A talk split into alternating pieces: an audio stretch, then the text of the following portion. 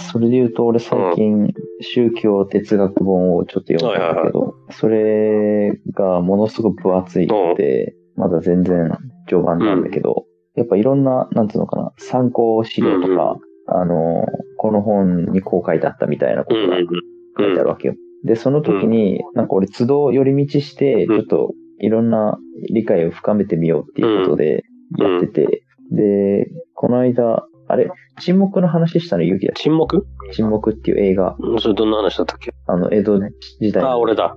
あ、そうそう。それも、その本に書いてあはいっはいはいはい。たから来た流れで、で、もう一つが、ソクラテスの弁明って本があるじゃん。で、そのソクラテスの弁明の話が出てきて、で、その、なんだろうな、文庫では読んだことあったんだけど、挫折してたんだ、俺。ソクラテスの弁明難しくて。で、ちょっともう一回漫画で読んでみようと思って、今、ソクラテスの弁明の漫画を読んでる。はだから、こっちの大元の分厚い方は全然進まないんだけど、寄り道して、ちょっとその、まあ、宗教なり哲学なりの歴史をちょっと学んでるっていう、これが結い。構楽しくて続くなと思ってて、そう、それをやってるから、なんかそういう話もでき、できたらしたいなって。ああ、その、そういう寄り道してる途中で得た知識みたいな？あ、そうそうそう。うん、結構面白いなと思って。まあね、なんか、そういう一通りあらかた寄り道して、最終的にその分厚い本もスラスラ読めるかもしれないしね。そう、それをなんか目標というか、よりそれを楽しめる、楽しむための寄り道と思って、そうそう、時間をかけてやるこ、ややっていいことだなと思って、そんな別に短期間でどうなるっていううんうんうんわけでもないし、。そうそう。いいね。それも楽しそうだね。うん、楽しい。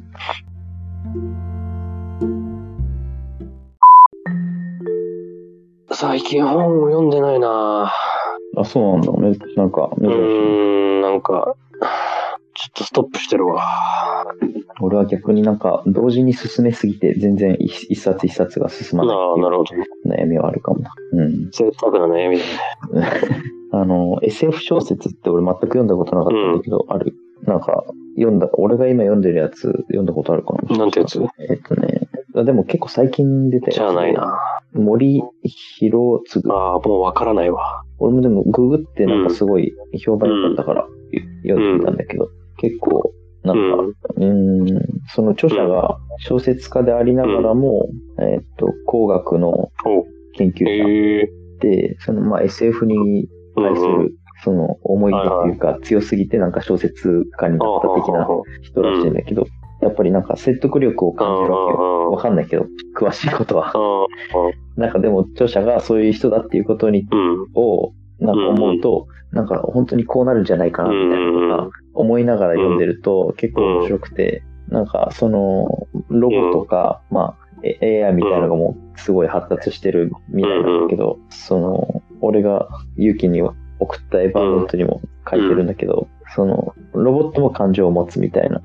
あの、設定で、で、そう、なんかそういう未来をすごい最近ちょっと想像してて、しててというか、想像することがあって、なんか結構、なんつうのかな、中学生、高校生ぐらいの時に思い描けるようなその未来みたいなのと、今、なんかいろいろまあ、うん、自分なりに今の、なんだろうな、最新技術だったりとか、わかんないけど、そういうまあ自分で仕事をするようになってとか、で、なんか、まあそれ、学生の時よりも、これから未来がどうなっていくかみたいなことが少しは見えるようになったって思うんだけど、その時になんか、今、要は自分がまだ生きる50代、50歳、60歳ぐらいの未来に、今の技術がどれだけより発達して、まあ、俺の場合で言うと息子がいて、その、そいつがもう二十歳になっ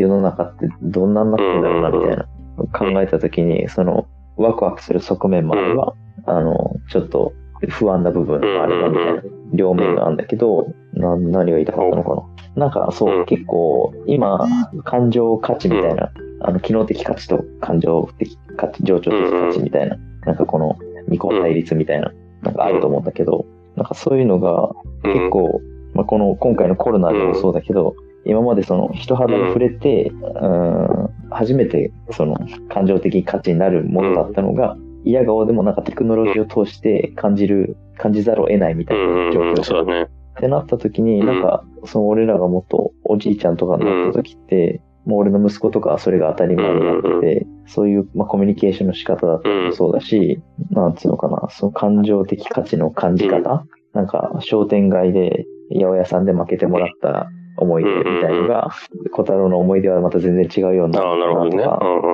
そう。駄菓子屋じゃなくてまた全然、そこの思い出も全然変わってくるだろうなとか、っていうのを考えると、なんかそのワクワクと不安というか、その両側面があって、なんか、結論何が言いたいのか全然自分では分かったんだけど、